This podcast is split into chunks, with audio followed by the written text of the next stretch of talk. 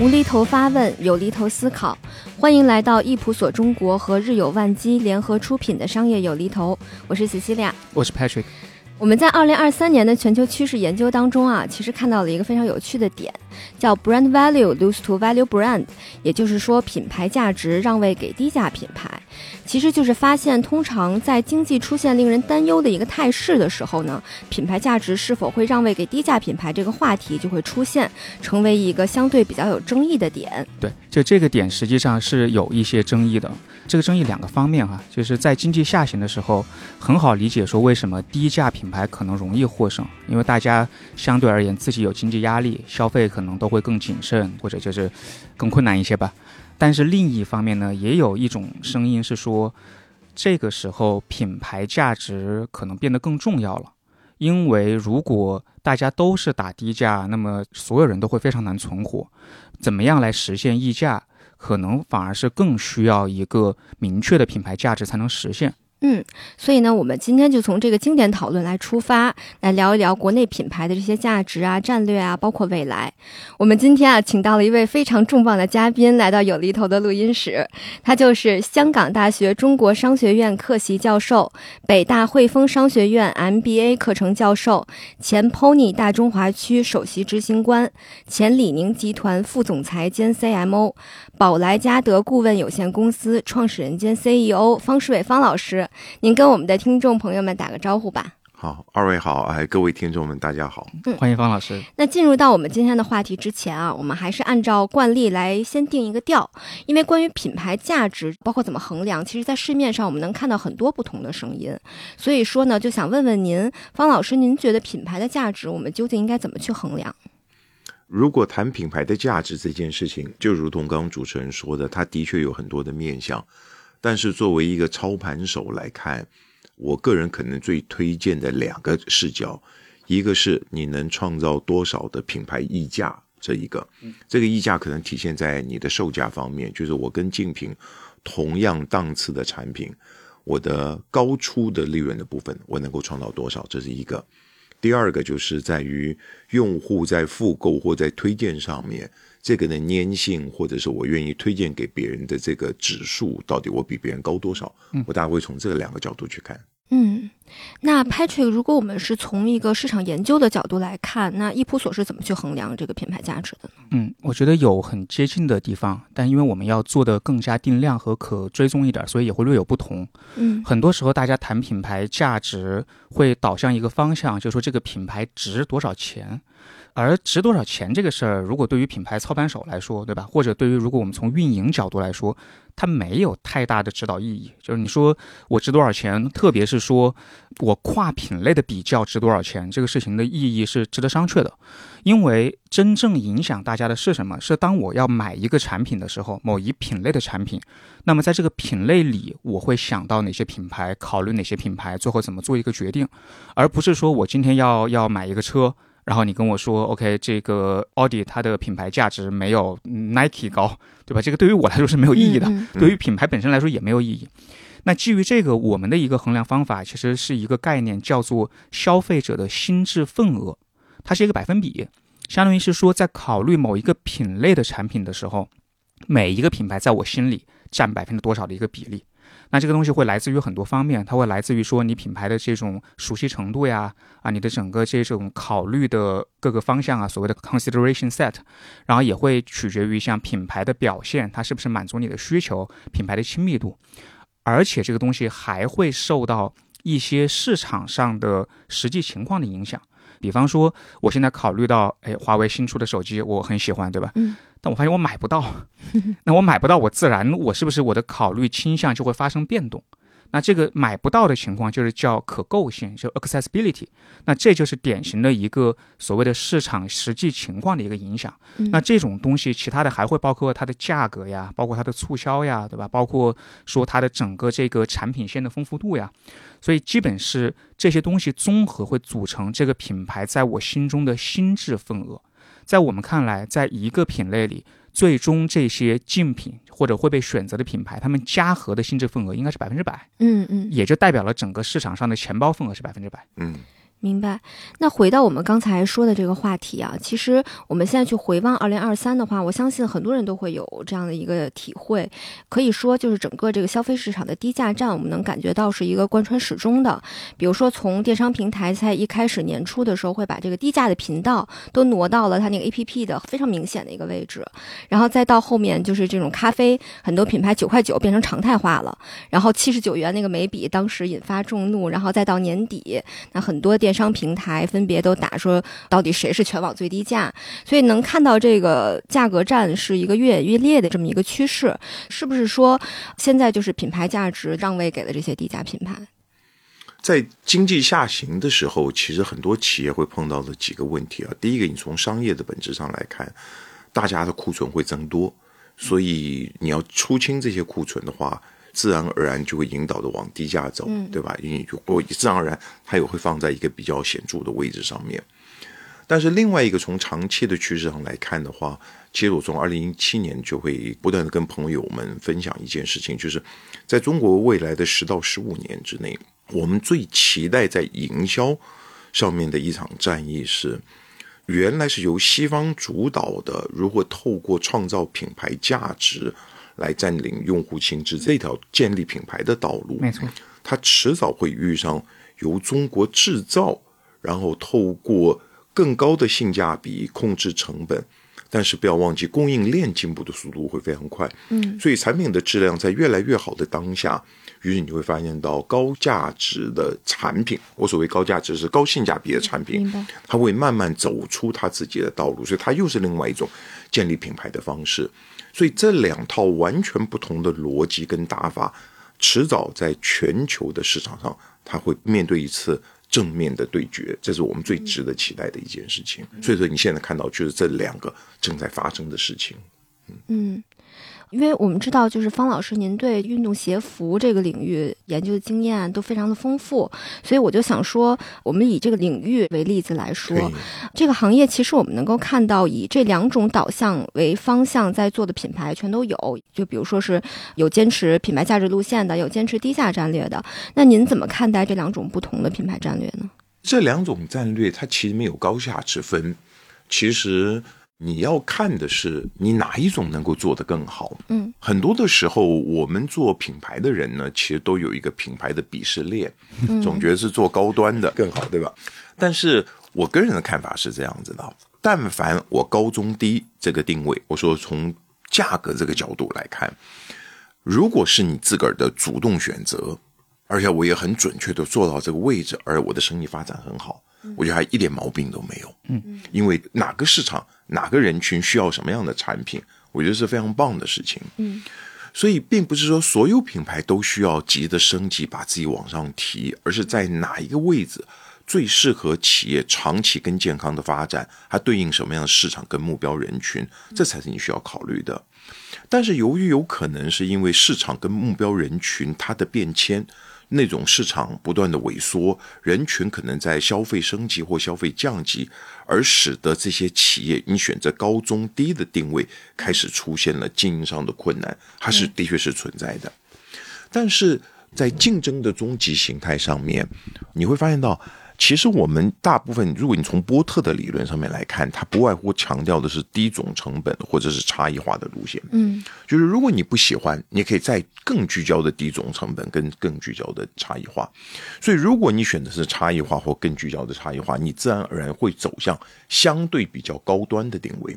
如果你走低总成本，那你肯定就相对在定价上你会选择更亲民的形式。嗯，但是这里头最怕的就是，你作为一家企业，你无法走到差异化的极致，创造足够的价值，或者是你在成本控制上，因为你规模跟体量跟效益又不够，所以你又走不到最极致的性价比，所以你就落在中间。嗯，于是现在就会变成是很多的品牌，它其实落在中间段位这个品牌，它是一个被动的选择，是市场淘汰竞争下的一个结果。那这样子的情况之下，那你的市场处境跟竞争跟发展就会变得非常的被动，而且非常的困难。嗯，就其实现在也有一种讨论是说，如果你是品牌价值做到非常极致，你当然有很强的发展的空间。可能我们待会儿也会谈到像 Lululemon 的例子啊，嗯就是嗯这也是经常被用来反驳说现在只有靠低价取胜的这么一个例子。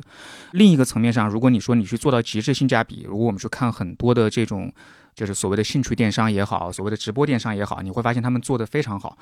但是大家很大的疑问就是说，是不是一个中不溜秋的品牌，其实他们有可能会更难的活下去？嗯嗯特别是在接下来的几年或者十年里，会更难的活下去。这里面相关的也有一个所谓的全球趋势，就是说所谓的叫沉浮的中产，就是是不是所谓中间这一批消费者，就像刚才方老师说的，他的整个消费能力，他能支撑起的市场，可能也在受到影响。这个时候，他不如去选择说，要么我往上够一够，这样我能获得一些品牌价值；要么我就干脆往下让一让，我更落实一点，对吧？嗯我去选择一个极致性价比的产品。所以，可能这种分化不仅仅是说在全球市场上的一个消费者的分化，可能也最终会在品牌上凸显出来。嗯。嗯，其实就是说到这个，我就也想补充一个，就是特别高不高、低不低，然后很难受的一个品牌，就之前的一个冰激凌品牌叫某某高嘛，嗯，就它之前卖的很贵，一个雪糕大概几十块钱，然后被大家给称为就刺客雪糕刺客。但是即使如此，在前几年的时候，它其实在天猫的销量一直是属于冠军，就是在它这个品类里面的冠军。但是在二零二三年，它自己可能战略也没定清楚，然后把自己已经降价到三块五一根儿，然后销量惨淡。嗯，就这种情况，我不知道啊，他是不是就是自己的定位没找准，就是本来想走高端路线，结果又掉到中不溜，然后又往下这样。我并不认为钟薛高的定位没有找准，而是他在一连串的公关危机事件之后，让企业的处境，包含经销商们都有比较大的一些困难。所以说，这个时候你顺应的这种形态的发展的话，包含舆论的发展，你开始把价格往下走。嗯如果它的价格不往下走，你觉得它能恢复到多少的生意？还会它的利润表现？我肯定它一定是会掉的，但是能到他们自己管理团队满意的一个程度？但是如果价格往下走的话，其实，在破坏市场价格，原来的人离开你，新的人也不见得会进来。嗯那么，其实，在这一点上面，我觉得定位的这个理论跟人群的雇主这件事情，你就会看到很明显的发挥了。但是从公司你怎么拯救一家这个公司面临危机的公司，我觉得你要思考的东西可能远远比一个价格的调整还要来得更多吧。但是问题是，你的创始人跟你的职业经理人在面对这么巨大的这个成长的压力跟经营的压力的时候，你开始顺应的舆论价格往下调，这是一个非常合乎人情的一种做法。但是市场接不接受，我觉得那是另外一回事了。嗯嗯嗯。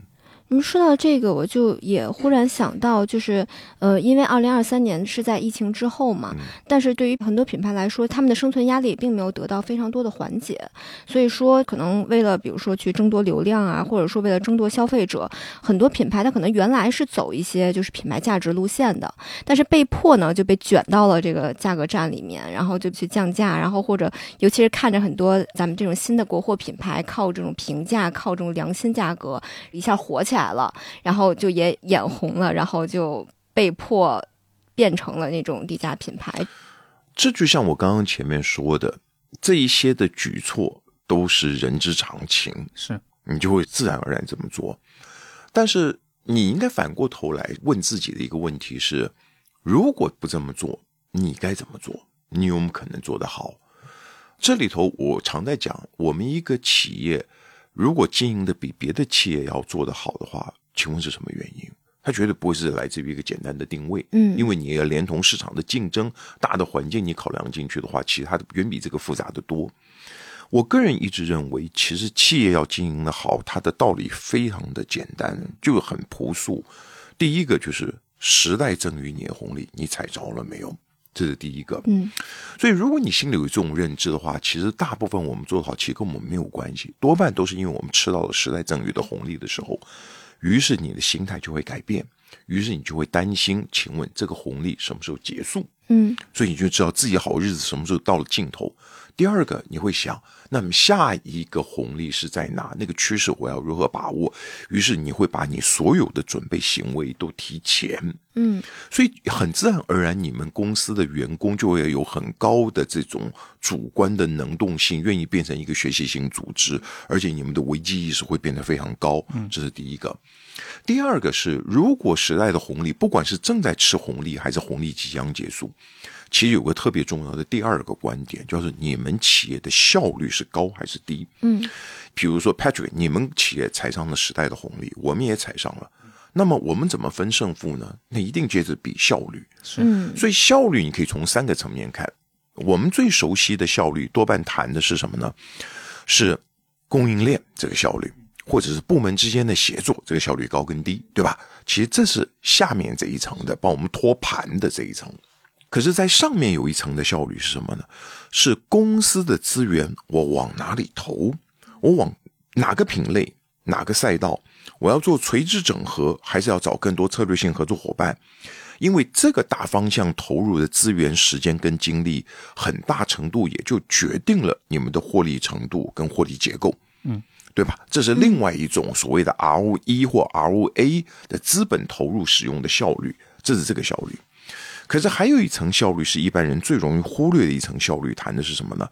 就是我选择某一个特定市场、特定人群，我提供现在的产品跟服务跟这个定价，跟我怎么做它所有的营销拉通这件事情，在这个整个的链路上，我如果我接触到了一百个用户，我能转换多少个？比如说，我能转换三十一个用户。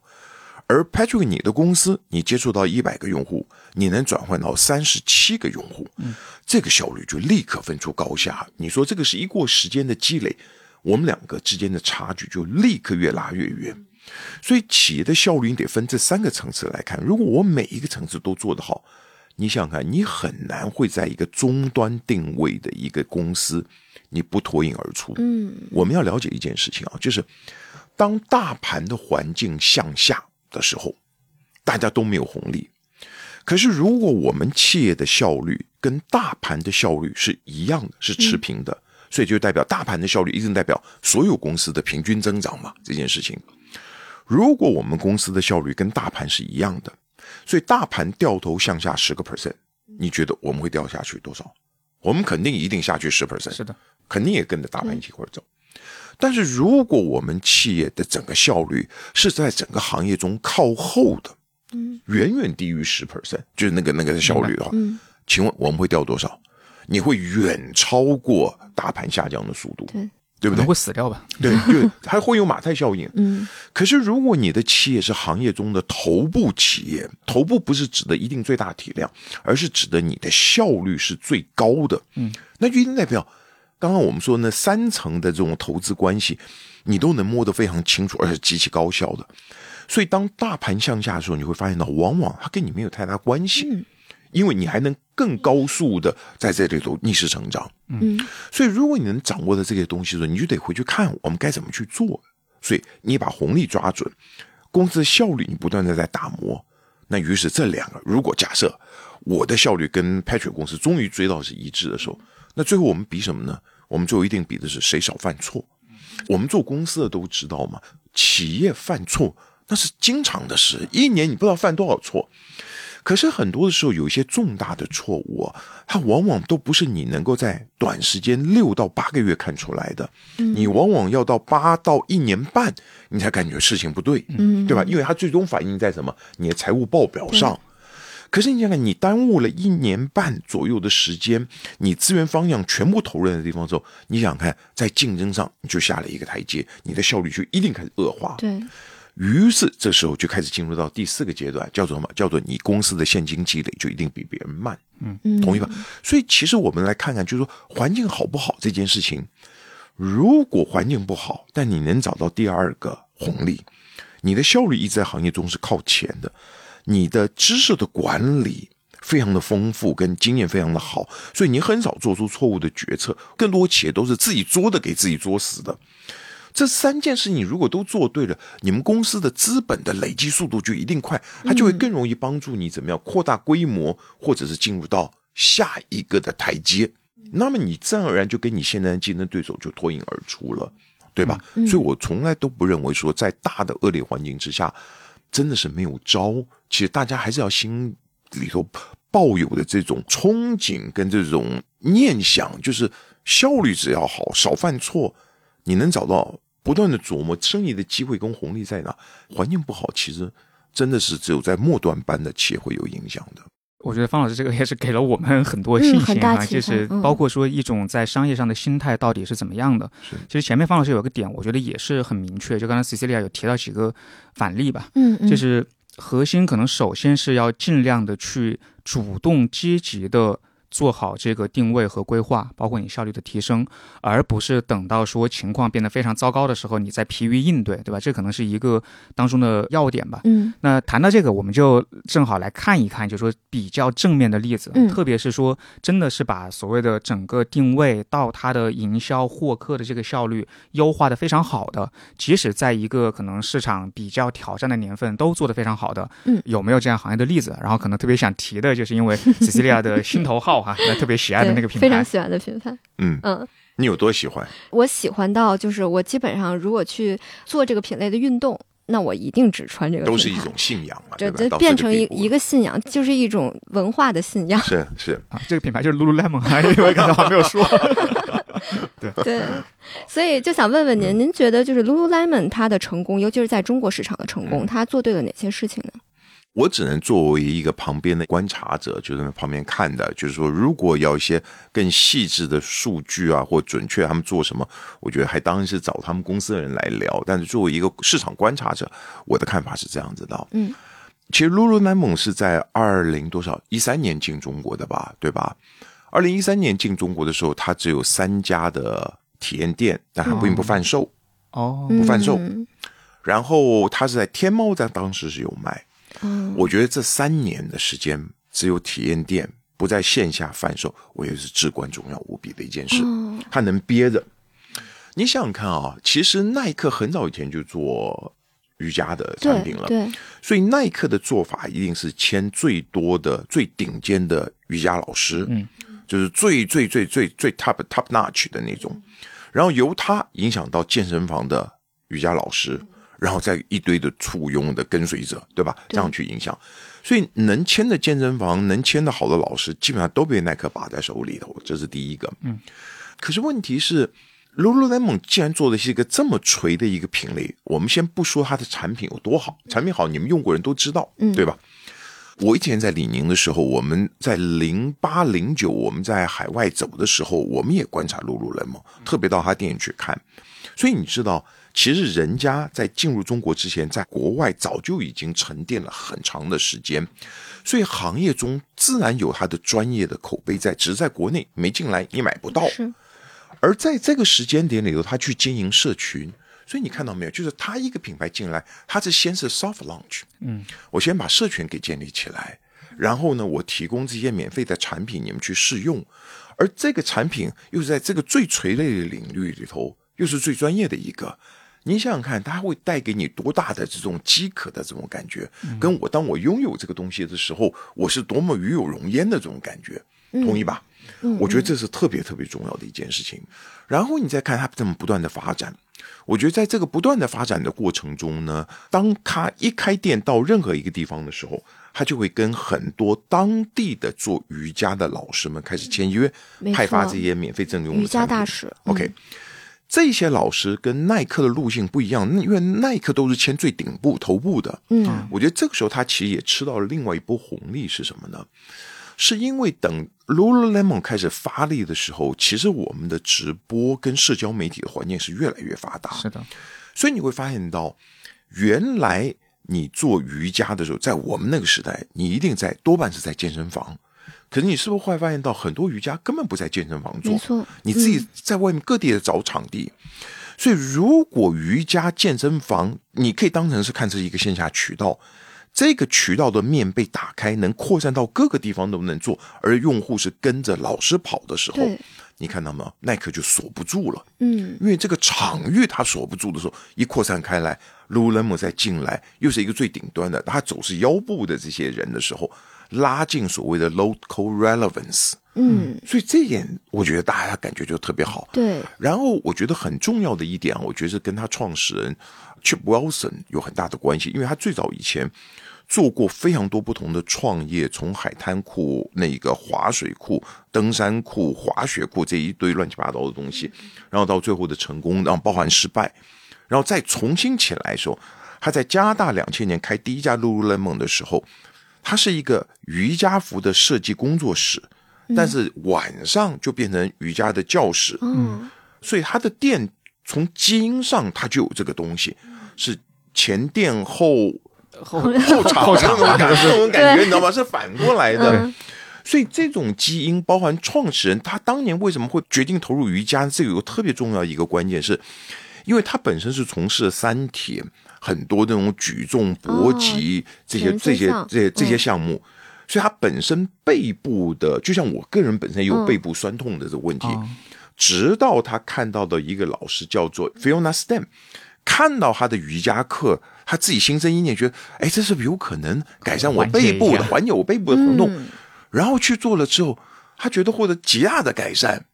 你想想看，于是你就开始对于这项运动产生一种信仰了。嗯嗯，你这不是兴趣了，这是相信，变成一种信仰。然后他也看到那个老师的开的这个课，在很短的时间之内，就从两个学员一下涨到了三四十个学员。啊，他就知道这是有可能起来的，而透过这种东西改变你的生活。所以你看，你把这几点放在一起，你有没有发现到，它像是一个宗教传教士一样的给你推广，对他所相信的，带来美好生活的。然后店是他贩售东西的地方，同时又是他什么？你们做活动、做社群的一个环境。所以你会从本质上来看，Lululemon 找的员工，你有发现他跟大部分零售行业最大不一样的地方是，对运动有热爱，非常热爱，热爱嗯然后对于产品跟运动之间的关系非常非常了了解。你没有发现别的地方有这样子的。嗯，当然，我们知道你在网上你会看到很多人因为抱持在工作上面希望找到一份更有意义的工作，跑到 Lululemon 去工作，但是最终觉得自己不适应，又走了什么东西等等的。当然，我可以理解，当然一定会有这样的人，但是能够留下来很多的店员，我觉得他真的本质上就是这种这一群人，所以透过交朋友，然后影响身边的人，自动就拉动了产品的销售。没错，你看这多美的一件事！所以它某种程度上，它有点像小米，同意吧？嗯，它有一群信仰的粉丝，嗯，他负责的破这个力量，就是拉动产品动销的这个力量。那边在产品的供应上，我觉得他做的很好。是第一个，它产品的特色你们都说得出来，另外用过人都能说，明显差异化的感知。第二件事情是什么东西？你看 Lululemon 的产品，它其实你说跟优衣库像不像？就是很核心基础。对，你一旦核心基础，你就占了另外在我们零售行业一个好处是什么呢？因为我们服装零售行业它是一个所谓的非标的产业，用户可能因为剪裁、版型、颜色、设计，然后图文、图样，因为有一点中有小失误，它不是我喜欢的，我就不爱。所以非标类的产品，你要能够准确的上新是最难的。嗯，但是它明明是在这个产业中，但他选择核心跟基础的产品的时候，那就更大程度上保障你上新的成功率的高度。嗯，成功率你一定能够提升。你功能性好、舒适，然后加上你有群忠实的粉丝，你看你这个产品整个的从开始生产到最后的动销，你一拉通就变得非常的舒服了。嗯，这个生意自然而然就会起来了。我认识非常多的朋友都跟我说，Lululemon 真贵，但是一试了就爱，对吧？对就是这样子。其实我觉得它的这个定价就反而也蛮聪明的，它会比那些很高端，就是非常高端的服装，它其实是相对便宜的，但是呢，它又同时会比那些就是大众的运动品牌要贵一些，嗯所以就刚好满足了这种就是比如说都市白领女性这种能够很开心的去彰显自己的生活调性的这样的一个需求和这种欲望，所以我觉得它满足的非常精准。如果你再往下抠它的这个核心，我们收到很简单的商业的底层的逻辑上面，我请问你，他们一开始到一个地方，前三年他们都没有开始卖东西，就让你体验去建立这些社群。嗯，然后后来这个店又变成他的一个场域。请问 Lululemon 做的事情是不是最标准的？先建确立运动人群在哪，人、货、场，嗯他把这三个东西就打通了。嗯人在哪？我现在知道了，因为你有社群，我的货基于用户的需求，我做出来，最后我再决定我店在哪儿开，不是这个样子吗？嗯，所以我觉得他们是做的特别特别好的。是，就您刚说的这个，其实我自己也就深有体会，因为我其实接触到这个品牌，嗯就是因为像您说的，他的这些瑜伽大使们，因为其实比如说像 Nike，他签的那种，比如明星老师，我是接触不到的，嗯我是不会受到他的直接影响的。是但是他会签很多相对比较像 influencer 这样的瑜伽老师，那我就去上他的课。那我在上他的课的时候，我就看到，哎，他穿的这个衣服很好看，嗯又好看又贴身，然后我就也想拥有一件，然后我就会去问他这是什么品牌，然后慢慢的我的同学们，我发现大家都在穿这个品牌，嗯就整个它就形成了一个像一种文化一样，所以是。它就是这样影响到我的。我可以再补充一点呢，是啊，我以前在李宁公司的时候呢，因为它毕竟是一个综合型的运动产业，嗯所以你有篮球啊、跑步啊这个那个的，在运动产业里头时候，你往往有两派的理论，一个东西是我们要签世界顶级的运动员，对因为我们会 aspire to 这些运动员，对吧？然后我们希望变成他一样。但是有人会提出是这些运动员离我们太远，对，所以你是不是要找一些离我们生活近一点的，就像是隔壁的这种邻居，但他的体育方面表现特别突出，嗯，我觉得我能够产生 local relevance，我能像他一样。我认为啊，是在那种特别需要大量荷尔蒙跟激情的那种运动上，签顶级运动员这件事情成立。嗯可是 Lululemon，你回到瑜伽这个项目的时候，瑜伽这个项目需要更多的自我内心的自我的对话，小小的这种坚持，一点点的从这个运动中获得快乐跟成就，这种延迟满足，这种东西的时候，它往往你不需要那个，嗯你反而是旁边，就像你刚刚说的，你看到腰部的教练，看到旁边的朋友穿的时候，你们在一种那种的心灵跟身体的，对对，嗯那种心灵跟身体的状态的时候，你知道吗？你们就会在营销上形成一种什么状态呢？你们之间不只是从事一项运动，而且还是还是一种心灵的交流，同意吧？没错，然后有大家的共同价值观跟共同对生活跟健康的一种追求的时候，你们就很容易形成一种叫做熟人关系。啊，你们这种熟人关系跟打球建立熟人关系是完全不一样的。所以一旦你进入到熟人关系的时候，熟人关系对于产品推荐是最有威力的。嗯我们做营销都知道，一个低价，低价特别有威力；第二是熟人推荐特别有威力。所以你要 Lululemon 刚好就占了，又卡到这项运动能产生这种关系，然后产生这种熟人关系，所以产品的推销跟建立信仰，对品牌的信仰跟价值观信仰，那我觉得真是得天独厚。这个里面还有一个趋势，可能也正好是赶上了。就我们在这几年去追踪运动鞋服里面，会明显感觉到说，谈品牌心智的占领，这一年或者过去的一年吧，二三年提升上来的品牌，几乎都可以用一个词概括，就是城市运动。嗯嗯就他现在的这种，因为各种各样的原因吧，我觉得在日常里要植入这种健康的概念和运动的概念的需求量是在大增的。所以我们在榜单上看这些两年涨得比较猛的，Lululemon 肯定是对吧？包括像说可能 Under Armour 也是涨得比较猛的，包括像斯凯奇可能也是涨得比较快的。但是在这个里面，你再去细分呢，你就会发现大家的打法还是略有不同。嗯有一些我觉得是走在中间在尝试的哈，是有一个品牌我不记得是谁了，它的那个运动服装店的里面还有一个西服店，嗯，始祖鸟会有，始祖鸟开始做了，对对对，呃，我去看了，我觉得很有意思。它有一个 slogan，应该意思就是说穿上西服你就去工作，然后你脱掉西服嗯你就直接可以去。时开练，所以你如果去仔细观察它的那个衬衫，都是透气运动类型的这种快干的衬衫，所以它是有这种理念在里面的。所以这个里面其实是有两个场景真实在出现的，就一个场景是真正的运动场景，一个是一个日常生活的场景。嗯然后我们就在这个当中发现了大家走向了很不一样的方向。我们先说 Lululemon 哈，即使它的整个品牌心智的占比是很高的，那么我们比较两个场景里，它在运动这个场景里的品牌心智占比是要更高的。相对而言，在日常生活里，这个场景的心智占比是要低一些的。这个其实跟他刚才整个说他怎么一步步走到这里来的，我觉得是高度相关的。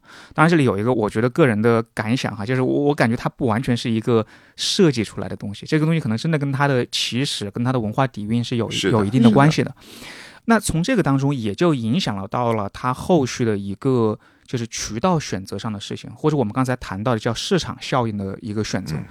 一般来说。综合性的品牌更容易在市场效应上得到优势，这个也好理解吧？因为你其实投入一分，你可以在多个品类上回收，对吧？这是为什么综合性的平台也更容易获利一样。垂类品牌的市场效应一般都是一个减分项，因为它要投入非常非常多，它很难很精准的获得一个很高的效率。但是我们在垂类品类里，第一个看到得到了加分项的就是 Lululemon。嗯，那它怎么做？我们想想，它。最早可能只有体验店，对吧？即使他后来开店，它核心也是在高线城市的一级的商场里的，特别是一楼，最次也是二楼，能代表生活方式这种板块的店址上去做选店。用这样一个方式，它其实是能够实现在市场效应上一个正分，因为它足够的精准，足够的窄，这是一条路径，对吧？另一条路径上就有另一个品牌，我觉得就是好像很少被提及，但但我个人我觉得非常有意思，就是就是斯凯奇，它也是一个垂类品牌嘛，它就是做鞋嘛。如果我们把它当垂类，它跟 lululemon 正好相反，嗯，在品牌心智上，它的日常心智占比是非常高的。实际上，它在运动上的占比并不是特别高，相对而言会低一些。那另一个就是，它也是垂类品牌里极少数的市场效应是正分的品牌之一。当然，如果你问我，我首先回想我现在在什么地方看到斯凯奇，可能更多的是卖场。嗯，奥莱四五层，对，就像这种商场或者二线商场的四五层，嗯，很多时候它可能有促销，就是是这些东西来促成了它的市场效应，但这好像走向了完全另一个方向。我个人其实有过一个疑问，但今天有所回答哈，就是它是不是一个典型的极致性价比的例子，或者说，如果极致性价比是一种路的话，品牌价值还存不存在？这个当中，他是说极致性价比也是一种品牌价值吗？就这个地方，我个人是有疑问的。好，我快快补充一下，Lululemon 再回过来看，你就可以看得更明白了。嗯，当初 Chip Wilson 决定要做 Lululemon 的时候，他不是因为接触了瑜伽，对吧？碰到那个瑜伽老师 Fiona Stan，碰到他的时候，在那个时候的瑜伽的产品，第一个是很多都因为湿贴身，然后剪裁也不够好。所以，为了要解决这种不透气、就是湿沾身这些的问题的时候，因为他从事过了非常多的产业的服装面料，他经历过，所以他知道有技术是可以解决这个问题的。但他也就问过那个 Fiona Stan，就是如果我可以做出解决你所有问题的产品，但是贵三倍的价格，你愿不愿意接受？嗯，他说我接受。嗯，OK，所以这件事情也就注定了，它一定是怎么样？我追求功能，因为你想，在当时这是一个非常小众的一个产业，对吧？所以就确立了它一定是一个高价位，绝对个价格低不下来，因为你也没有那个体量。所以你去看它的店员，全部都是那种导入式的，叫做什么？我的店员没有很严格的 KPI，因为他们 KPI 不是以店员，而是以团队的 KPI 来设定的销售目标。我们的主要工作是引导用户，让他们理解、热爱这样运动，所以不是以强销售为主这些东西等等。嗯，这头你能做，你要知道，你所有的服务它都有成本的，所以只有你在这么高的价位段，你才支撑得了我这种方式。没错，明白意思？这是你看，所有东西都是它很多是偶然跟巧合，但是很多东西它也是经过设计的。斯凯奇呢？其实，在一开始的时候，它其实是走高价位的。是我印象里好像是高价位啊，常常动不动一双鞋就是一千多。对，我现在说的时间，你得把时间点回到二零一一年、二零一二年那个时间点，因为那个时候我走市场的时候，在当时你看到斯凯奇的产品的时候，你觉得这个满墙花里胡哨的鞋，你说这是到底什么东西啊？到底是跑步还是走路啊？你说不清楚，你知道吗？而产品又贵，当时我想，这怎么可能做得起来呢？可是你没有想到的是，人家没有死。嗯，我不知道是二零一三还是二零一四年吧。哎，他就过一亿了。嗯，然后接着又到了三亿了。嗯，然后你会发现到斯凯奇是一个特别明显的例子，是放弃掉了原来的定价的定位高端。嗯，开始转向走高价值跟性价比，而且走的是极其成功的一个品牌。所以你去看它的鞋子，你看它的鞋子定价对标的是它原来的价格段可能都是八百到一千的话，你会发现到它三九九的其实对标的就是八百的，然后四九九其实对标是九百的，然后五九九是对标是一千的，是让你非常高性价值的，你拿到这个产品。嗯斯凯奇这个做法包含他后来的快速增长。首先，他那个团队的执行力是非常强的。那个老板就是我们国内的这个代理商总代是非常不一样的一个人。这个东西你们可以再找时间去了解。但是斯凯奇他这个做法就刚好符合我们在行业中所说的打爆款的方式。怎么说呢？打爆款有几个特色。第一个条件是，你是不是在一个极窄的赛道中？因为极窄的赛道中没有巨头，你就容易长得快啊，同意吧？所以你告诉我，史凯奇在哪个赛道？史凯奇就在一个又像走路又像运动的一个赛道。嗯所以就像你刚刚说的，是一个城市轻运动的一个赛道。城市轻运动的这个赛道里头，其实最早你应该说是耐克跟阿迪。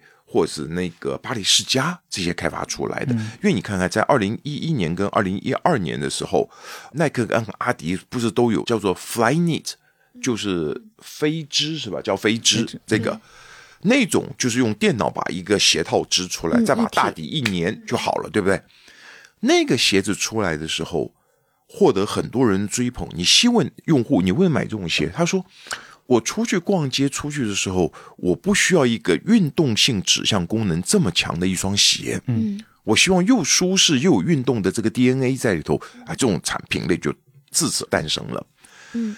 幸运的是，这个品类是最早耐克跟阿迪、巴黎世家，你看大家纷纷开始做的时候，它有一个好处是什么呢？你有没有注意到一件事情是，匡威当初出来那个板鞋，嗯，你看是不是很多人都做？对，但是大品牌做板鞋是不是都死了？那个品类都做不起来，对对不对？你你回去买，你还是买匡威啊。那为什么这个城市运动这个东西，斯凯奇能做的成功，而没有死呢？因为最早做出来不是他，这有一个很重要的原因是，因为那种的形体跟匡威这个品牌结合的太紧，啊所以它就变成一个非常垂而且印记非常深的一种结合。它是品牌定义品类，对的。可是，在耐克跟阿迪带动了这个城市轻运动的时候，耐克、阿迪人家印象更多的是什么？是篮球、足球这些的竞技型的运动，所以它就会变成一个可以全产业都能够加入进来而通用的一个新品类，所以它不容易被某一个品类给 own。所以你看，李宁也做这个东西，安踏也做这些品类，你要卖卖的也都很好，而不会像是你们都去做帆布鞋，你发现到就只有匡威卖的好，其他都一塌糊涂。这就是品牌跟品类之间的强绑定的这个问题。嗯，所以你回到斯凯奇，当他一旦决定进入到这个窄赛道，而这个窄赛道没有巨头，而没有人牢牢握住品牌跟品类之间的关系，好，这是第一个。第二个，当他把价格放下来，放到这个六百到四百之间，请问国际品牌下不来，对。国内品牌上不去，而你又是一个国际品牌，你是不是就卡到一个大家都不曾有的一个最舒适的甜蜜区，价格段的平美区？第三，这个品牌你能不能说出它的优势、好处在哪？所有用户都会告诉你，轻、轻软、舒服，舒服，对，明确的优势。所以打爆款就这三个，你有一个特别高性价比的产品卡在一个没有人存在的一个价位段，你是一个极窄的一个赛道，没有人 own，但是你发现在这个品类中，用户的需求越来越大，所以你有高速的增长。第三个是什么？明确的差异化的产品，这三个条件一合成一具备的时候，它立刻就上去了。嗯，所以这是我认为斯凯奇，就像你刚刚说的，是从高端尝试不成，你下来。所以你这么去比较，我们刚刚拿这三个，就是这个时候，如果让你回到十多年前，二零一零年附近的时候，我让你去拿 Under Armour 的代理，跟拿斯凯奇的代理，你会拿谁？我跟你讲，在那个时间点，大部分人都拿 Under Armour Armour。你再看看打爆款，极窄的赛道，Under Armour 是在窄赛道还是在宽赛道？宽赛道，宽赛道，请问他在赛道之中，但他最早开始做紧身压缩衣的时候，那是窄，对，但他做宽。可是在这个赛道中，请问有没有巨头？有，同意吧耐克、阿迪都是巨头啊，嗯在这里头。嗯第三个，你的价位段在哪？嗯，一千上，一千以上，比耐克阿迪还贵。贵所以你就知道这样子，你的增速要很快，在中国你就会困难。嗯嗯，你反而斯凯奇你会增速会增得快。所以是不是现在也有更多的高端品牌也会考虑这个事情？就是同样的一套打法，它从高开始往低打，相对而言会更容易一些。一般来说，我们说从低往高会很难，但从高往低，比如说 Lululemon 会考虑下沉吗？我觉得基本上不可能，嗯，不可能。不会。嗯嗯。那就刚才关于您说到的，就是一个品牌它对这个品类的一个占领，然后嗯锁死。其实我就是看到，包括刚才 Patrick 也提到，就比如始祖鸟也开始做西装，然后我们也能看到像 Lulu 这种品牌，它往日常场景上的延伸其实越来越多了。嗯我们就以 Lulu 为例，它之前是说以瑜伽为灵感的运动服饰品牌嘛，就像您刚才讲的，它其实在下一个五年，它的战略。的方向是说以健康生活方式为灵感的运动品牌，嗯它会更多的去过渡到跑步、训练运动和日常休闲服饰装备。嗯，所以想问一下您，这样的一个趋势您怎么看？就是这种扩宽这种品类的这种呃，这是一定的事情。在 marketing 上面来说，在营销学上面来说，市场的竞争里头有一个叫做利基市场的竞争的这种打法。嗯，利基市场的打法里头最讲究的是什么？叫做你就在那个市场中不要做大。所谓不要做大，事你做到了第一名之后，你还想做大，不要就守在利基市场。小而美，小而美，因为利基市场本来就容不下两个巨头。之所以你能够活到 number one，最大的原因是因为市场中真正的老大根本看不上，他不愿意进来，给你造成了一个什么市场的进入壁垒。嗯但凡你想把利基市场做大，于是市场的 number one 就一定会进来，所以他不见得一定赢得了你，但是因为他进来分食掉不少的这个市场，包含你的所谓的产能跟供应链这个数量角你没算准，你就一定会产生很多的资金上面的问题，所以你搞得自己也挺恶心的。但是这里头我们看到了第一个从利基市场跳出来的品牌是谁呢？其实是 Under Armour。嗯。嗯。同意吧？嗯，Under Armour 特别特殊，是从一个垂类做这个紧身压缩服的，你看进入到全品类，你看起来 Lululemon 要进入全品类，我觉得会难，它的品类数量一定会比 Under Armour 要少。少嗯嗯。但是这两家其实扩品类是我们所有企业在扩张的时候一定都会下一个想到的这个步骤。嗯但是这里头你能比的就是两件事情，一个是你扩多宽这件事情取决于用户心智的接受度。嗯，用户不接受你扩这个品类，你都能扩出来，但是就是不上来买，是这是第一个。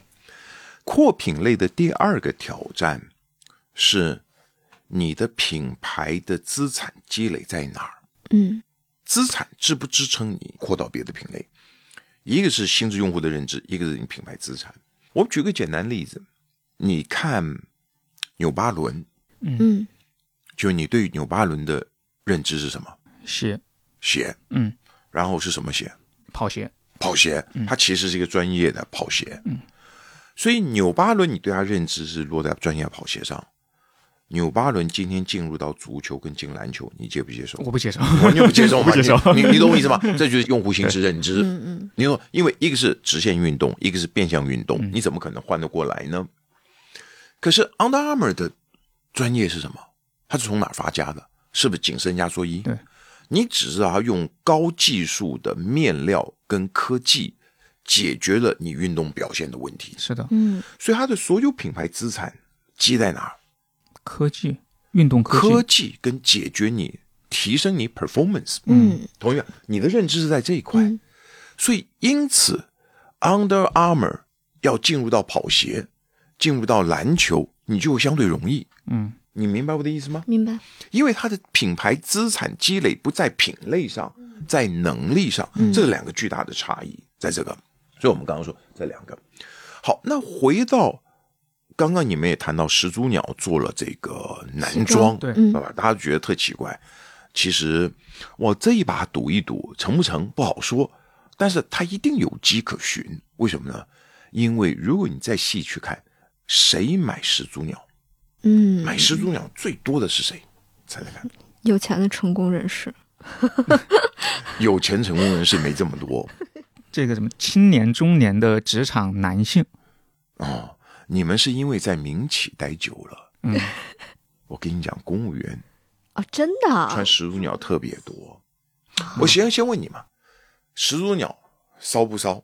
不骚啊，嗯，但是功能性很强，对，同意吧？对。嗯，那公务员本身平常在上班的形象，他就不能花里胡哨的，对，你明白我的意思吗？嗯又有品它符合你的形象。对，对，又符合你形象，又低调，嗯但是又有功能性对，穿起来又很开心啊。嗯嗯，所以他往这个正装类、商务类去扩是有可能的。对，嗯因为这群人就是这样。还还有一件事情，一般人没有注意到的是，其实这一阵子疫情之后，很多人会跟你讲说，我们随便举个例子，刚好就讲今天聊到服装嘛，我们就聊服装。很多人会跟你说，他服装衣服少买了，对，同意吧？嗯。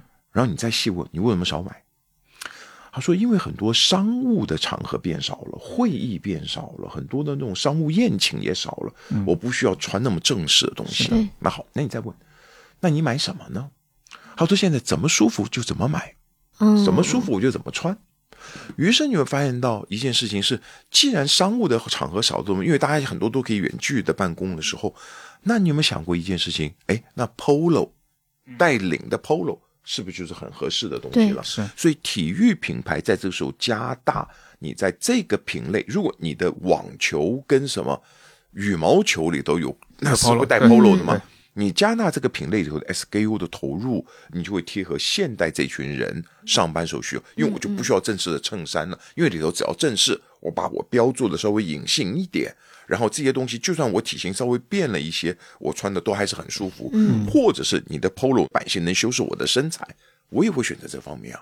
所以你看，体育品牌往这儿靠，也是一个符合人之常情的一种走法做法。但是成不成功，且说啊，拭目以待吧。拭目以待吧。嗯，还需要一点点运气。对，所以所以，但是就回到了那个 Lululemon，Lululemon 要是它往你刚刚说那几个品类扩的话，我觉得它也并不是特别着急往那几个品类扩，我觉得也还是可以。但是它的挑战就是什么东西呢？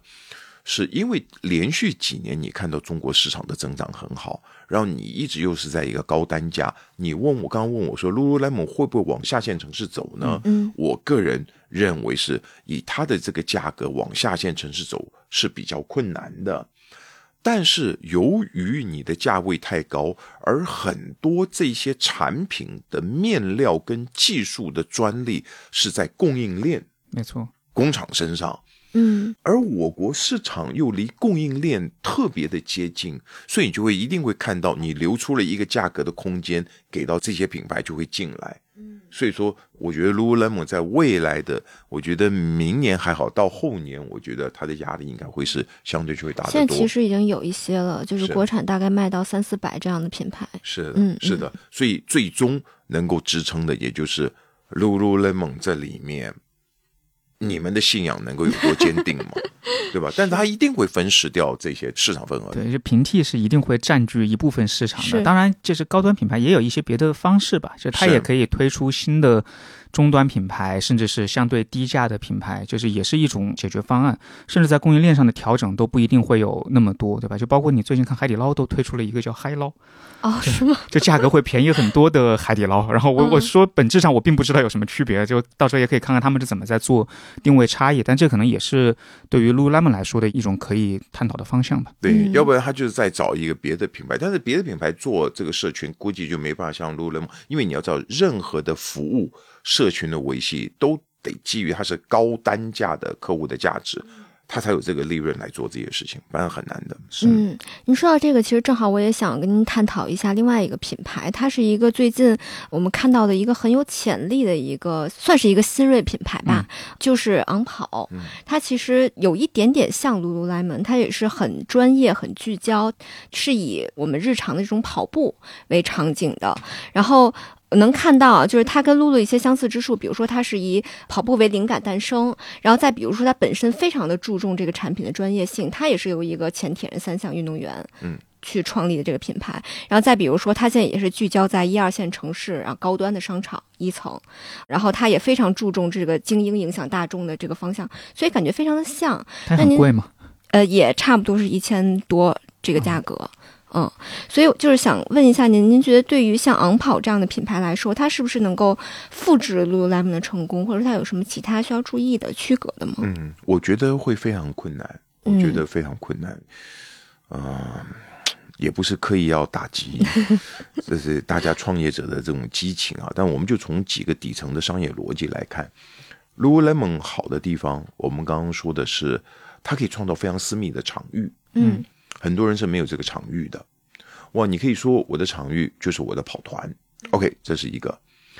但是跑团里面，你已经在里头怎么吃怎么练，你已经有太多其他的品牌在这里头了。嗯我举个简单的例子，你想想看，在以前，很多人开始跑步，跑步大概跑了十公里以上的时候，就开始换装备，对吧？嗯然后就觉得嘖耐克无法支撑我再跑下去了，我得得换艾斯克斯了。我告诉你，现在这个时间点都提前了啊啊，五公里耐克就跟不上我的步伐了，你知道？呃其实你说耐克怎么可能会跟不上呢？怎么可能不能提供你？就莫名其妙的，我们就产生这种念想，心理上的一种内卷。对对对，所以你想，连耐克都很难，你觉得昂跑还有更多更低端的闭麦那这些东西，你想人家做的也不错啊，你凭什么在里头能够洗这个脑呢？我觉得这是第一个。第二件事情，Lululemon 的这种运动。它本身就是一种生活形式、心灵的追求，它很容易让你变成一种价值观，形成一种价值观。昂跑做不到，你没有办法形成一种价值观，一个品牌无法对人形成价值观的输出的时候，你就很难获得真正忠实的用户。这是一方面。那另外一个方面呢是，昂跑这个东西，它是跑鞋，它到底专业不专业？专业。因为我从造型上面来看，我会觉得它很时尚，嗯嗯。嗯，所以它因为时尚，但你要知道，科技跟时尚最终它一定会走到一块儿，嗯。就是又科技又时尚。你会发现，往往很高科技的东西，它做的也很时尚。对。嗯可是因为昂跑一开始它的品牌资产还没有建立，我也不知道它是什么，所以我光从它的外表上来，我会误认为它是一个时尚时尚大于科技的品牌，所以可能是冤枉了它，可能人家时尚跟科技是一样好的，做得好的。所以你这就就牵扯到你昂跑最终你品牌资产要积累到哪？因为这个品牌资产积累到哪，就像我刚刚说的，为什么纽巴伦很难跨出来，Under Armour 出得来，嗯然后 Lululemon 你相信它的技术，对同意吧？对跟科技面料，所以 Lululemon 往外跨，你是不是也容易相信？嗯同意吧？就比别的品牌要跨，它就要容易多。所以昂跑在这边要特别注意，就是它的品牌资产要得积累在那，不然你那一步走出去，用户的心智是不接受的。再过来，如果你的时尚是占很大的一部分，它绝对在这个时候帮你开疆辟土，它带给我们另外一个新鲜的一个刺激，感官上的刺激很好。但是你要知道，企业最重要的能够走得远，它一定落在技术跟核心科技上，而绝对不是外观设计，因为外观设计无法形成保护的壁垒。那么还有一件事情是，如果昂跑它的科技的部分，你无法很清晰的表达跟说出的话，那么从很多人在看这件事情上面，看到它这个产品的时候，你会觉得它是一个很时尚的、很潮流的一款跑鞋。嗯你听好，很时尚、很潮流的一款跑鞋，你觉得这个生意能走多大？我跟你讲，三十亿到头，他绝对到不了 Lululemon，所以他一定得要回到体育核心的本质。当然，我相信可能昂跑的伙伴们听到可能会有不同的看法，我只是作为一个老营销人分享一点嗯，我的一些观点吧。得把技术讲出来。讲出来，那才是你最重要的。时尚那个东西，让他自己他自己会说话，但你不断的得沟通的都是什么技术，嗯都是得技术。对，我觉得它有一点像，因为我们今天举两个例子嘛，一个 Lululemon，一个斯凯奇，它有点像两者的结合，对吧？嗯它是这个跑鞋这个品类，但它嗯走的好像是 Lululemon 这个路子。当然，这里面确实也会有一些不一样的地方。就像 Lululemon 刚刚出来的时候，其实方老师今天有介绍，它这个品类其实是没有怎么被定义过的，对吧？跑鞋这个品类可能已经被大量的不同的品牌巨头在里面，对，然后都进行了各种就是细分的一个定义。然后你的价位段，你现在跑到人家的上面，没错，嗯没错。然后第二个就是说，可能 Lululemon 这条路的发展史当中，还是有一些不管是文化的内核，以及它科技的底色吧，就这么说。那这些东西，可能我就是这是给昂跑的营销人的一个建议，或者或者希望吧。我确实有在实体店里看到过它啊，就在那个北京伊迪港的一楼，非常大一个店。但是，就像刚才说的这些信息，可能我也还没有。至少我作为一个个人消费者来说，它没有沉淀到我的心中的这个消费者心智来啊，这可能是一个需要思考的地方。嗯，就不知道它那个钱好在哪儿，为什么卖这么贵？是因为因为你知道，服装跟人体就是一个很好的展现道具。嗯，所以你穿上 Lululemon，我看你这么贴身。该收的收，该翘的翘，然后没有多余皱褶，然后这个东西弹性又特别好，我自然而然立刻就看到了。就每一次接触你，我就做了一次很好的产品的解释、跟解说、展示嘛。那可是昂跑，我看着再好看，我都无法体验那里头有多好。嗯，而这是很难说的明白。还有每个人的体重这些东西，你觉得 Lululemon？你自己想想看，人家给你推荐 Lululemon 的时候，每个人是以多兴奋跟。多 surprise 的跟你讲，还有多好，对吧？每个人都像一个品牌大使。这这 C C 利就是典型的，每次跟我说起来的时候都特别兴奋啊。对，好吧，就算我们说我们现在看到了跑步鞋里头的第一品牌，我说从专业的角度来看，我们大家普遍认知的，假设艾斯克斯好了，嗯，你觉得我讲艾斯克斯有多好，我会很兴奋吗？不会嘛，就就就你很难表达的清楚那个东西，你知道吗？所以这就牵扯到另外一件事情，叫做营销中教育。其实最困难的一件事情，而 Lululemon 刚好这个产业，人体的这个载体跟体验感，它很轻松的就让你跨越教育的这个障碍。嗯，它的教育成本极低，所以它传播速度就一定快。可是，在跑鞋这方面，你就非常的难。嗯嗯。那我们刚才其实聊了很多运动鞋服的品牌案例嘛，那不如我们就去再看一下品牌的动作本身啊，包括它的未来。其实我们有发现，最近几年国内时不时的会有一些运动品牌去收购国际品牌的这种案例，比如说像特步啊、像安踏呀，都有这样做过。那您怎么看待这样的现象？然后包括就是未来的一个趋势？我觉得很好啊，因为。中国品牌能够透过自己最擅长的经营管理去收购国外的品牌，我我觉得，然后我们有一块这么大的市场，是的，我觉得这是一个非常好的做法。那么，另外一件事情是，你的品牌定位是什么？就是什么，你千万不要去改变你的品牌定位，因为品牌定位不管是往高拔或者往下走，它其实都有非常巨大的风险，这个操作难度远超过一般人想象，就是大部分的人都不具备这个能力的。还是找专家来做。嗯，所以如果今天我对于现在的品牌的定位，因为这个品牌定位一定代表对应的市场跟人群，但是我们前面说过，市场可能会萎缩，品类可能会消失，人群也可能往上跟往下走。嗯，那这是我怎么办呢？那一定最好的，从理论上面来说，一定是多品牌的策略，我去能够收购。但是多品牌策略它有一个先决条件，这个先决条件什么？是。我们会忽略一件事情，叫做第一，做品牌最重要的一件事情，一定是你们公司经营管理的能力。嗯嗯，品牌不可能在没有好的经营管理的沃土上能够长得出来的。你这么去思考啊，企业的战略难不难？从制定到落地非常困难，非常困难。但是我可以告诉你，企业的品牌是比战略还要难的。为什么？因为它更抽象。他还会面对着用户对你的认知，然后对于你这个价格，因为战略很多的时候，我设定一个战略目标，这个战略目标的实现，它一定会匹配的一个什么叫做财务指标、财务目标。对，所以我今年财务目标完成了，明年财务目标完成，我的增长跟利润我都做到了。嗯，但你有没有想过一件事情？你财务目标完成，但是你品牌目标可能远远达不到。是这样的，就是企业的战略跟品牌的战略有时候会打架的。因为你这么做，你会伤害到品牌，对，嗯，是这样。而品牌又涉及到用户对你的认知，跟你的这个价位，我接不接受？所以它是其实，在企业中是最复杂的一件事情。我们首先要了解。所以，如果今天你要做多品牌，你最重要的一件事情，首先一件事，你们公司经营管理做的好不好？对，你这个水平在不在？你不在，你收购来一样垮，嗯，你不可能会好的，嗯。所以也就是说，你们公司的效率好不好？效率好不好，是不是在最靠前呢？我所谓这个最靠前呢，一定是增速最快。为什么？因为很多时候增速最快，你是一个杀鸡取卵的方式获得，所以你还要看的是它是不可能健康而持续的增长。嗯你要看这个东西是不是最好的。所以这个东西如果你能做好，你去先保障了你收购进来的基本盘不会差，嗯同意吧？对。第二件事情，你擅不擅长做营销？嗯你不擅长做营销，你觉得你有可能会做的好品牌吗？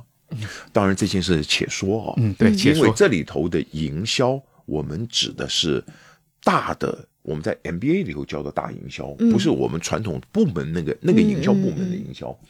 所以，我们所谓的营销是更大范围，从定义市场人群，怎么做产品设计，怎么做定价、渠道管，所以方方面面这个营销这些方面你要做得好的话，其实你做成这个多品牌策略跟收购多品牌，我觉得那才是一个保障的加分。嗯，那我们说回到我们节目最开始讨论的这个争议点啊，您觉得在现在的这一个时间点上来说，是不是对于中国品牌，尤其是一些比较新的这种新锐品牌来说，是不是只能去做这种 value brand 才行，就是去打价格？嗯，这件事情得看你处在哪一个竞争环境里头，你同不同意有一些赛道它是很鼓励你差异化的，也就是说，我透过我的技术，透过我的商业模式，我解决了行业一个巨大的痛点。而这个技术跟商业模式，它有一定的壁垒，非常的难跨越跟复制。嗯所以我透过我不断的产品创新，用户会不断的追逐我的新的产品，所以在这里头进来的玩家，在这个时候他有很高的增长的这种空间，所以没有人愿意去破坏这个价格。嗯，这是鼓励创新的这个差异化的这种市场。但是这种市场迟早有一天会开始逐渐成熟跟过度的饱和，于是你就会发现到什么技术门槛已经不再是个壁垒了，于是大家开始一定往价格上去走了，同意吧？嗯所以这个时候你最重要的东西是什么？你确保你产品依然在上新时候，你的准确率会高，因为这样子降低了你的创新的风险跟库存的风险，所以你公司的效率会好。可是这种市场有时候还会再进一步的话，叫做劣币逐良币的市场。因为所谓劣币逐良币的市场，你会发现你所有的功夫都得花在我怎么样去降本这件事情上，因为你不降本，没法降价。也根本无法降价，因为在这个行业中，它比低毛利的市场竞争环境还要恶劣。嗯而更重要的是，在这个环境中，你就算做了创新，你也抵不过竞争对手的虚假宣传。嗯你有没有看过很多这种市场都是这种类型的，到处吹嘘它的功能怎么样这个东西，可是问题根本不是。而问题是，很多这种市场中，你还碰到另外一种情况是，叫做因为用户从用了到能够验收确认这东西好不好，这个时间有时候会拉得过长，嗯，所以以至于它也过了保质期了，所以你也投诉无门。那于是这个时候虚假宣传的情况就会更严重。嗯所以我就举刚刚前面这三种例子，在不同的三种赛道中，你的打法就是完全不一样。如果今天你根本就处在你打算进去，或你根本就已经处在叫做劣币逐良币的竞争市场，或者在低毛利市场之中，那么你进去，你所有的功夫其实都是在应对我如何降低我的成本。没错。因为没有这种成本的时候，你所做的所有差异化，人家一个虚假宣传就把你盖过去了。特别在电商里有特别多这种现象，同意吧？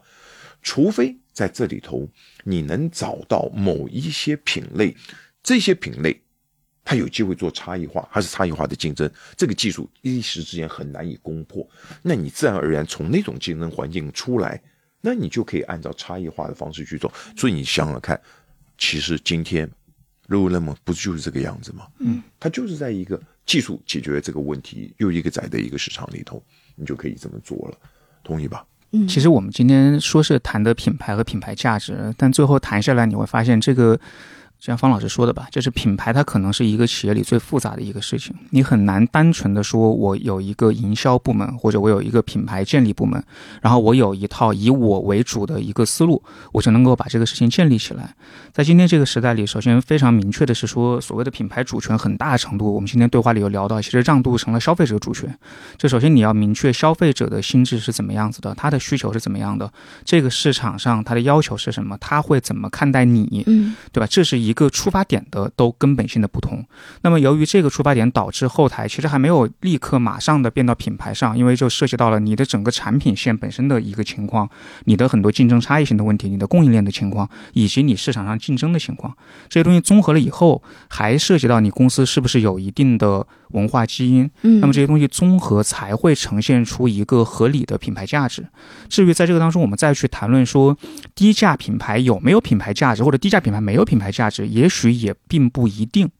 这个东西本身极致性价比是能带来一种回馈的，这是一方面的事情。这也是为什么在品牌新这里，市场效应永远是有一定一席之地的吧。嗯然后我觉得另一个方面也是说，当低价品牌，你如果说我是一个白牌，我就挣今年一年钱或者挣两年钱，你当然可以就这么操作，对吧？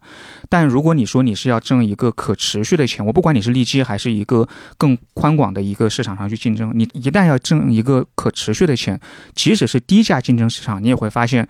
在最终，大家的供应链、大家的价格、大家的渠道，甚至运营的效率，会趋向于拉同。这个事情是一定的，对吧？包括你嗯随着人才的流动，这个东西一定会趋向于拉通，甚至连管理结构都是这样。但是在这个时候，不经过三年、五年的一定的品牌沉淀，你可能在一个低价市场上想去做区分，是几乎不可能的。所以，最终你再去看品牌价值，你可能更多的思考的是说，对于消费者来说，他在这个当中到底得到了什么东西？那这个东西我能不能提供？而这个东西，至于你是高价、低价，甚至我们今天说的很难存活的中不溜秋的品牌来说，对吧？嗯它可能是都存在的。如果最后要补充的话，我个人认为啊，首先第一件事情是品牌的抓手非常多。如果你认为品牌就是营销，就是推广，那你的抓手就太少了。嗯你一定相信很多企业，我什么都不干，我不做任何营销，我光把供应链弄好，我就可以做好品牌。对，嗯或者是我光把店铺做好，不管线上线下做好，我的店铺运营管理做得非常好，我的品牌也立得起来。是的，同意吧？所以你就知道，就是说，首先就是对于一个做品牌的品牌人，你千万不要局限于我们就是从一般以前营销出来的那套品牌的方法论，那个东西是有缺失的。所以对于品牌的品牌人来说，其实最重要的第一个是自己本身对商业意识的提高，你必须要有。所以你要知道，一切与生意相关的一切事物的总和，它其实就是品牌。所以每一个地方都是你的抓手。所以这么去看的话，其实公司里头很少有人是不跟品牌相关的。嗯，但很多人说这不是我们的事，这是品牌不是我的工作供应说这是品牌的事，不是。第二件事情是，品牌人一定要想办法充实自己啊，就是你的专业知识跨度一定要够大。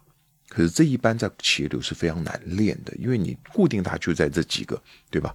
所以这个专业知识跨度够大的时候，当品牌要做出品牌诊断跟品牌有问题的时候，你才具备这个能力。不然每个人都看自己这一块的时候，以为是这里出问题，其实很多时候品牌的问题都不是你们自己想到或认为的那些问题。嗯嗯，听完两位讲这些，我感觉就是想作为一个合格的品牌人来说，真的是需要非常非常高的综合能力才行。嗯，所以也希望是今天这些也能对在听的大家能有一些帮助或者助力吧。嗯，那今天我们聊了低价品牌和品牌价值这个经典的争论，讨论了不同战略导向下服装鞋服品牌都做对了哪些事情，也总结了一些可以给到品牌人的启发和感悟。然后也希望今天的话题和内容能够给听懂另一边的你带来一些思考和帮助。最后，我也想问一下大家，关于 brand value 还是 value brand 这个争议点，你有什么观点想和我们分享吗？欢迎在评论区和我们互动，非常期待听到你的声音。